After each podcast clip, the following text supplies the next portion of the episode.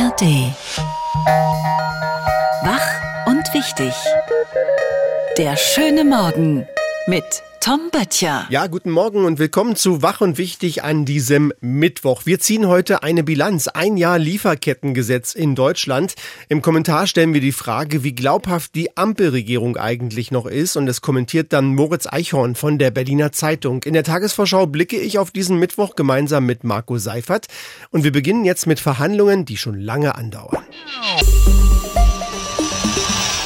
Wie lange dürfen Flüchtlinge an EU-Grenzen in haftähnlichen Bedingungen festgehalten werden? Wie können sie fair in den EU-Staaten verteilt werden? Und wie hoch ist der Preis, wenn EU-Staaten sich von der Aufnahme freikaufen wollen? Ja, um solche Fragen geht's bei der Reform des gemeinsamen europäischen Asylsystems. Eine neue Verhandlungsrunde, vielleicht die Finale, läuft seit Montagnacht. Das ist ja schon eine Weile. Wann gelingt denn der Durchbruch bei der EU-Asylreform? Das fragt sich auch unser Korrespondent Andreas Meyer-Feist, der die Verhandlungen gebannt beobachtet beobachtet. Guten Morgen, Andreas. Guten Morgen. Morgen. Ja, wie nah ist man denn inzwischen dran an der Einigung, beziehungsweise an welchen Punkten hakt's noch? Also heute Vormittag will man die ganze Sache unter Dach und Fach haben. Die sitzen alle noch zusammen, also Vertreter der Mitgliedsländer, des Europaparlaments und der EU-Kommission, nicht auf höchster Ebene. Also die Minister sind da nicht dabei. Und was ist jetzt der Knackpunkt? Das ist vor allem, sollen Familien mit Kindern einreisen, also nicht in diesen Lagern an den Außengrenzen ausharren müssen, bis über ihr, über ihre Anträge entschieden wird. Und einige sagen eben, die müssen rein, die können wir nicht einfach da lassen. Deutschland zum Beispiel andere sagen, nö, warum denn? Das geht doch auch so. Man sagt, die Bundesregierung und insbesondere SPD-Innenministerin Nancy Faeser brauchen dringend einen Erfolg bei den Verhandlungen. Warum? Ja, es liegt ganz einfach an den Zahlen. Wenn man sich die anschaut, 831.000 äh, Erstanträge in der EU und was ist davon jetzt positiv beschieden worden? 40 Prozent, also das ist relativ wenig. Und äh, da muss man eben gucken, was macht man mit den anderen. Und da will man eben vorankommen, um etwas in der Hand zu haben, auch mit Blick auf die Europawahlen, wo ja viele populistische Parteien sagen, nö, da brauchen wir radikale Lösungen. Ja, diese Europawahl, die ist ja schon im kommenden Juni. Und wenn bis dahin keine Einigung gefunden ist, dann wird nach der Wahl in anderen Konstellationen und von anderen Menschen dann wieder ganz neu verhandelt? Also erstmal ist es so, dass das sicherlich noch vor den Europawahlen kommt, also dass man 20, 30 allein in Italien dieser ja, Zentren hat, wo dann äh, Menschen hinkommen, wo gesagt wird, die haben nicht so große Asylchancen, also zum Beispiel Marokkaner und Tunesier, die müssen dann da warten. Und äh, in zwölf Wochen soll das entschieden werden. Und dann sollen die dann von dort wieder zurückgeschickt werden. Problem natürlich, wenn es keine Rücknahmeabkommen gibt, wird schwierig. Da will man sich aber drum kümmern. Aber es gibt natürlich auch einige wie Österreich, die sagen, das reicht uns alles nicht aus. Da müssen wir viel weitergehen. Und das ist natürlich auch eine Debatte, die im nächsten Jahr kommt. Neben Ungarn hatte bisher auch Polen einiges blockiert, was der Rest der EU eigentlich wollte. Hat sich das jetzt schon spürbar verändert durch die neue polnische Regierung?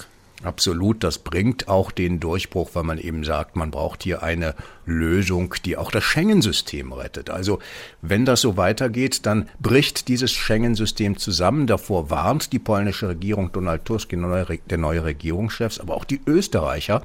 Und da will man eben so ein Risiko nicht eingehen, weil das spüren natürlich die Bürgerinnen und Bürger dann sofort. Menschenrechts- und Hilfsorganisationen befürchten härteste Einschnitte bei den Rechten geflüchteter Menschen. Wie sehr werden solche Bedenken überhaupt noch gehört? Ja, relativ gering. Man muss sagen, dass diese, dass viele, die sich äh, um die Menschen kümmern, sagen, das ist eine Katastrophe. Das sieht jetzt schon schlimm aus und das wird noch schlimmer werden, weil wie soll man diesen Leuten denn Rechtsbeistände äh, vermitteln und sowas, wenn das faktisch außerhalb der EU ist? Man muss sich vorstellen, äh, da darf niemand eigentlich rein und äh, diejenigen, die da drin sind, wissen nicht, wann sie rauskommen und ob sie überhaupt diesen Beistand bekommen, wenn sie ihre, Familie, wenn sie ihre Ver Verfahren abwickeln. Also das wird so sozusagen ein schwarzer Kasten sein, befürchten jedenfalls viele. Und das ist die Frage, wie es die einzelnen nationalen Länder dann machen. Und ich bin sehr gespannt, ob das dann sozusagen rechtsstaatlich ist, wie man es jetzt machen will, wie Nancy Faeser sagt, oder ob es dann dann doch eine ziemliche Bandbreite gibt, wie man so etwas dann tatsächlich durchführen kann. Sie arbeiten weiterhin fieberhaft an einer Einigung zur Reform des gemeinsamen Asylsystems EU-Parlament, die Mitgliedstaaten und die Kommission. Und solange die Verhandlungen laufen, hat auch Andreas Meyer-Feist noch nicht Feierabend. Aber ich glaube, er hat gesagt, heute Vormittag ist soweit, oder? Genau. Heute Vormittag wird man dann wissen, was, äh, was Sache ist und was wir im nächsten Jahr dann sehen. Und wie es umgesetzt wird, da müssen wir nochmal drüber reden. Da reden wir dann nochmal. Viele Grüße. Dankeschön, Andreas. Ciao. Hier ist die Radio 1 Tagesvorschau. Heute ist Mittwoch, der 20. Dezember 2023 und Grund zum Feiern haben eine deutsche Schauspielerin und ein britischer Popmusiker. Die Schauspielerin wurde deutschlandweit bekannt in der Comedy-Sendung Rudis Tagesshow. Noch bekannter wurde sie dann ab 1984 an der Seite von Dieter Krebs in der Reihe Sketch Up mit solchen Sketchen hier beim Fleischer. Guten Tag. Tag? Ich hätte gerne ein Pfund nackend. Hm? Ein Pfund nackend. Ach so, Sie meinen ein Pfund Nacken. Eben. Ja, muss man mögen. Erst in dieser Woche war sie in der ARD-Vorabendserie Großstadtrevier zu sehen. Heute wird Beatrice Richter 75 Jahre alt.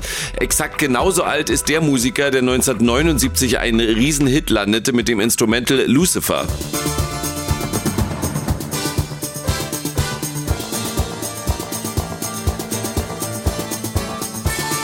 Ja, war vor allem in äh, Deutschland ein Hit. 1984 landete er in Deutschland erneut in den Top Ten mit diesem Lied.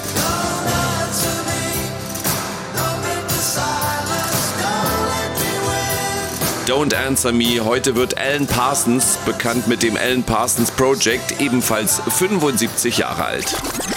Daran kommen Sie nicht vorbei. An einem Treffen der EU-Finanzministerinnen und Minister, das per Videokonferenz stattfindet. Seit Monaten wird über gemeinsame Schuldenregeln gestritten. Zuletzt waren sich die Länder näher gekommen. Ziel ist es, bis zum Jahresende einen Kompromiss zu finden. Deutschlands FDP-Bundesfinanzminister Christian Lindner ist für strenge Schuldenregeln. Frankreich und Italien wollen Freiraum für Investitionen, zum Beispiel für den Klimaschutz fast direkt vor ihrer Haustür. Findet das Benefizkonzert der Berliner Philharmoniker mit israelischen und palästinensisch-israelischen Musikern statt. Unter dem Motto Gemeinsam für Menschlichkeit ruft das Orchester für ein Ende des Leids in Israel und im Gazastreifen auf. Bei dem Benefizkonzert treten unter anderem die Sopranistin Anna Prohaska und der Geiger Christian Tetzlaff auf. Der Erlös kommt drei Projekten zugute. Dem israelischen Abducted and Missing Families Forum mit seiner Initiative Bring Them Home Now sowie zwei Friedensorganisationen in Israel und Palästinenser, Women Wage Peace und Women of the Sun, die sich gemeinsam für einen dauerhaften Frieden zwischen beiden Völkern einsetzen. Das Konzert beginnt heute um 16 Uhr und ist ausverkauft. Auf radio1.de können Sie es aber als Video-Livestream erleben. Im weiten Rund stehen die letzten Spiele der Fußball-Bundesliga im Jahr 2023 auf dem Programm und die haben es in sich. Um 18.30 Uhr kommt es im Stadion an der Alten Försterei zum Abstiegskracher zwischen dem Tabellen 16., dem 1. FC Union und dem Tabellen 17., dem 1. FC Köln. Um 20.30 Uhr folgen fünf weitere Spiele. Spitzenreiter Leverkusen trifft auf den VfL Bochum. Der Tabellenzweite Bayern München muss beim VfL Wolfsburg antreten. Alle Spiele sind live bei Sky zu sehen und auf keinen Fall vergessen. Dass heute eine schöne vorweihnachtliche Veranstaltung in Frankfurt an der Oder stattfindet. Im Rahmen des sogenannten lebendigen Adventskalenders laden die Städte Frankfurt Oder und Subice die Bürgerinnen und Bürger sowie Gäste der Doppelstadt heute um 18 Uhr in die St. Marienkirche am Oberkirchplatz 1 zum gemeinsamen Weihnachtssingen in stimmungsvollem Ambiente ein. Deutsch-polnische Chorstimmen begleiten die etwa einstündige Veranstaltung. Liederhefte werden vor Ort ausgegeben. Sie müssen also nicht von sich aus textsicher sein sein. Insgesamt ist Platz für mehr als 1000 Teilnehmerinnen und Teilnehmer. Das war die Radio 1 Tagesvorschau.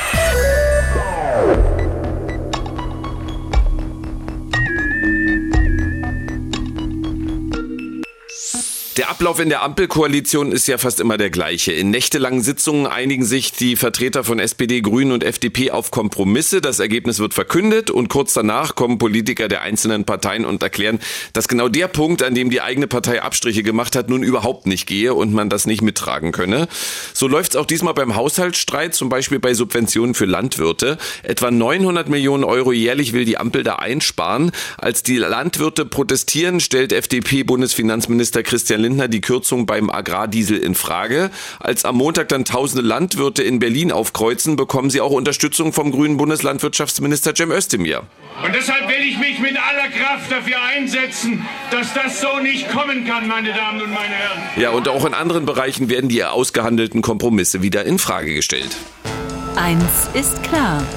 Der Mittwochskommentar mit Moritz Eichhorn. Er ist stellvertretender Chefredakteur der Berliner Zeitung. Guten Morgen, Moritz Eichhorn. Guten Morgen. Schönen guten Morgen. Wie glaubhaft ist die Ampel aus Ihrer Sicht gerade noch? Also ich glaube der Ampel schon, dass sie alles versucht, um einen Haushalt aufzustellen. Nur ich bin mir langsam nicht mehr sicher, ob sie es überhaupt noch kann. Man muss sich das wirklich nochmal vor Augen führen. Das Verfassungsgericht erklärt den Bundeshaushalt für illegal. Ist noch nie passiert in der Geschichte des Landes. Ein Monat später suchen Kanzler, Vizekanzler und Finanzminister Nacht um Nacht nach 17 Milliarden Euro, die sie in ihrem 470 Milliarden Euro Haushalt sparen können. Ist im Verhältnis ja jetzt auch nicht so viel. Und dann einigen sie sich mühselig, erschöpft stehen sie vor der Presse und nur ein paar Tage später blockieren Bauern das ganze Regierungsviertel. Der Landwirtschaftsminister äh, schlägt sich auf die Seite der Bauern, war nämlich nicht eingeweiht in den Agrardiesel-Deal. Und die FDP-Fraktion will sogar ein Veto einlegen. Ich meine, Glaubwürdigkeit ist ja das eine. Aber wenn die Spitzen der Koalition Deals verabreden, die die eigenen Minister und Abgeordneten nicht mittragen, dann ist die Ampel dabei, die Kontrolle zu verlieren. Manche meinen, naja, die Karlsruher Richter haben die Ampel eben so ein bisschen beim Fehler erwischt. Jetzt, jeder macht mal Fehler. Jetzt muss eben gespart werden. Da gibt's natürlich auch Streit. Nein, das Urteil hat dem Projekt Ampel die Geschäftsgrundlage entzogen. Äh, dieser, der Deal im Herbst nach der Bundestagswahl war, alle bekommen alles. Scholz kriegt den 12 Euro Mindestlohn und das Bürgergeld und Habeck seine Milliarden für die grüne Transformation und Lindner muss für all das die Steuern gar nicht erhöhen. Das hörte sich schon damals wie Zauberei an und das fand das Verfassungsgericht auch. Jetzt ist der Spuk aus und wir alle erleben, wie sich die Koalitionspartner um 3,7 Prozent des Haushalts zerstreiten. Das wirkt unverhältnismäßig, ist es aber gar nicht. Denn was wir live sehen, sind die Koalitionsverhandlungen, die vor zwei Jahren nicht stattgefunden haben. Und keiner will irgendwas abgeben. Es gibt nämlich kein gemeinsames Ziel der Ampel, beziehungsweise das Ziel war die Regierungsbildung selbst und die existiert jetzt ja schon. Und das verringert die Motivation ziemlich drastisch. Lindner hat ja die Ampel ganz früh als Zweckehe bezeichnet. Fair enough, finde ich. So eine Zweckehe muss ja auch gar nicht was Schlechtes sein erste GroKo unter Merkel zum Beispiel. Einfach schön Agenda 2010 umsetzen, wenig gestalten, viel verwalten. Das geht aber nicht mehr, wenn plötzlich das Familienkonto leer ist und der Ehevertrag neu verhandelt werden muss. Wobei ich auch sagen muss, es ist unfair, die Ampel dafür zu verdammen. Sie ist da uns allen doch ziemlich ähnlich. Ja, in vielerlei Hinsicht doch Abbild der Gesellschaft. Wer hat schon einen echten Zweck? Zerfällt nicht alles in Einzelinteressen? Die Bauern könnten ja auch sagen, alle müssen sparen, wir auch das ist von der Regierung fair geregelt, jeder leistet seinen Beitrag, wir halten zusammen. Aber so wie alle anderen Gruppen auch, sagen sie nein, macht was ihr wollt, aber nicht mit uns. Vielleicht ist diese Haushaltskrise gar keine so schlechte Gelegenheit, mal zu fragen, was uns, was dieses Land eigentlich zusammenhält, jenseits von Wohlstand, wo wir ein gemeinsames Ziel sehen, hinter dem sich die große Mehrheit versammeln kann. Ein Ziel, das nicht nur mehr Geld für jeden Einzelnen bedeutet oder gar nichts kostet. Ich glaube, wer da ehrlich ist, kommt auch nicht so schnell auf eine Antwort. Der Mittwochskommentar mit Moritz Eichhorn von der Berliner Zeitung. Vielen Dank. Danke.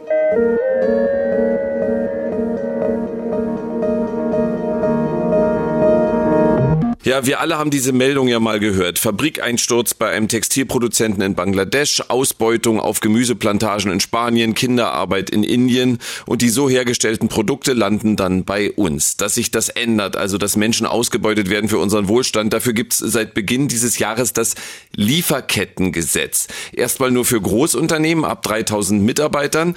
Ob sich die Unternehmen dran halten, das kontrolliert das Bundesamt für Wirtschaft und Ausfuhrkontrolle. Und mit dessen Leiter konnte unser Kollege Jan Wiese von der Investigativredaktion RBB24 Recherche nun ausführlich sprechen. Guten Morgen, Jan. Guten Morgen.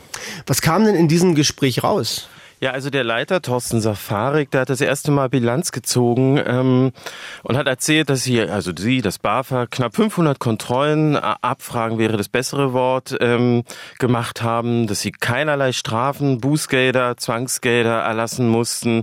Hier und da hätte das BAFA den Unternehmen noch Hinweise geben müssen, aber insgesamt habe ich einem sehr zufriedenen Chefkontrolleur gegenüber gesessen. Ich habe mal einen Auszug mitgebracht, wie das so klingt. Die meisten Unternehmen kommen äh, sehr gut damit klar. Es ist Herausforderung, ähm, keine Frage. Aber das Gesetz hilft, die Menschenrechtslage zu verbessern. Tja, hilft denn das Gesetz, äh, Jan, die Menschenrechtslage wirklich zu verbessern? Ähm, nun ja, bisher nicht wirklich. Also fairerweise muss man sagen, dass es im Gesetz auch gar nicht darum geht, konkrete Menschenrechtsverletzungen, ähm, äh, also denen, denen zu begegnen, die zu lösen, sondern darum, dass sich die in Deutschland ansässigen Großunternehmen mehr darum kümmern sollen, dass sich die Situation bessern. Aber der zentrale Punkt ist, dass nicht mal das bisher ordentlich funktioniert. Das zeigt eine noch nicht veröffentlichte Studie eines Wirtschaftsfachverbands, äh, die mir jetzt aber schon vorliegt. Und das kann man auch an einem ganz äh, konkreten Beispiel sehr schön sehen, nämlich die, äh, die Ausbeutung bei der Tomatenernte in, in Almeria als ein Beispiel. Das ist ein Fall, den ich selber sehr ausführlich recherchiert hatte. Anfang dieses Jahres war ich in Almeria. Wir hatten im RBB und in der ARD berichtet, geht darum, dass äh, Erntehelfer seit vielen, vielen Jahren über, über Ausbeutung klagen, Missachtung des Gesundheitsschutzes, Bezahlung unter Mindestlohn. Und die Tomaten, die landen hier nachweislich in, in deutschen Supermärkten. Lidl, Rewe und Edeka waren das in dem Fall. Und nach unseren Berichten hat das BAFA tatsächlich diese Supermarktketten auch angefragt. Sagt mal, was ist denn da los? Und was macht ihr denn konkret? Und äh, die drei haben also auch tatsächlich reagiert und äh, ich war mit denen auch in Kontakt. Und was dort jetzt passiert ist, ist, dass zum Beispiel Edeka den Lieferanten, den Produzenten dort unten tatsächlich gekündigt hat. Rewe wiederum konnte überhaupt keine Missstände erkennen und macht einfach weiter und Lidl, Lidl prüft bis heute. Das haben sie auch dem BAFA so gesagt und das BAFA wiederum ist mit allen zufrieden. Der Gewerkschafter dort unten, der viele dieser Erntehelfer vertritt, der sagt nun, na ja, gut, jetzt hat sich das erste Mal bei mir überhaupt eine Supermarktkette mal gemeldet, aber echte Verbesserungen gab es nicht. Leichte Lohnsteigerung, aber immer noch deutlich unter Mindestlohn. Ja, und was macht das BAFA jetzt, die Kontrollbehörde? Ja, also in dem Fall zum Beispiel sagt die, alles gut, ihr habt euch Mühe gegeben und das reicht. Und das ist auch ein ganz schönes Beispiel dafür, dass da sozusagen noch viel Luft nach oben ist. Das kritisieren jedenfalls auch Menschenrechtsorganisationen, meist noch hinter vorgehaltener Hand, ähm, ja, dass das BAFA zu sehr als verlängerter Arm des Wirtschaftsministeriums, zu dem es ja auch gehört, agieren würde, zu, zu, zu unternehmerfreundlich.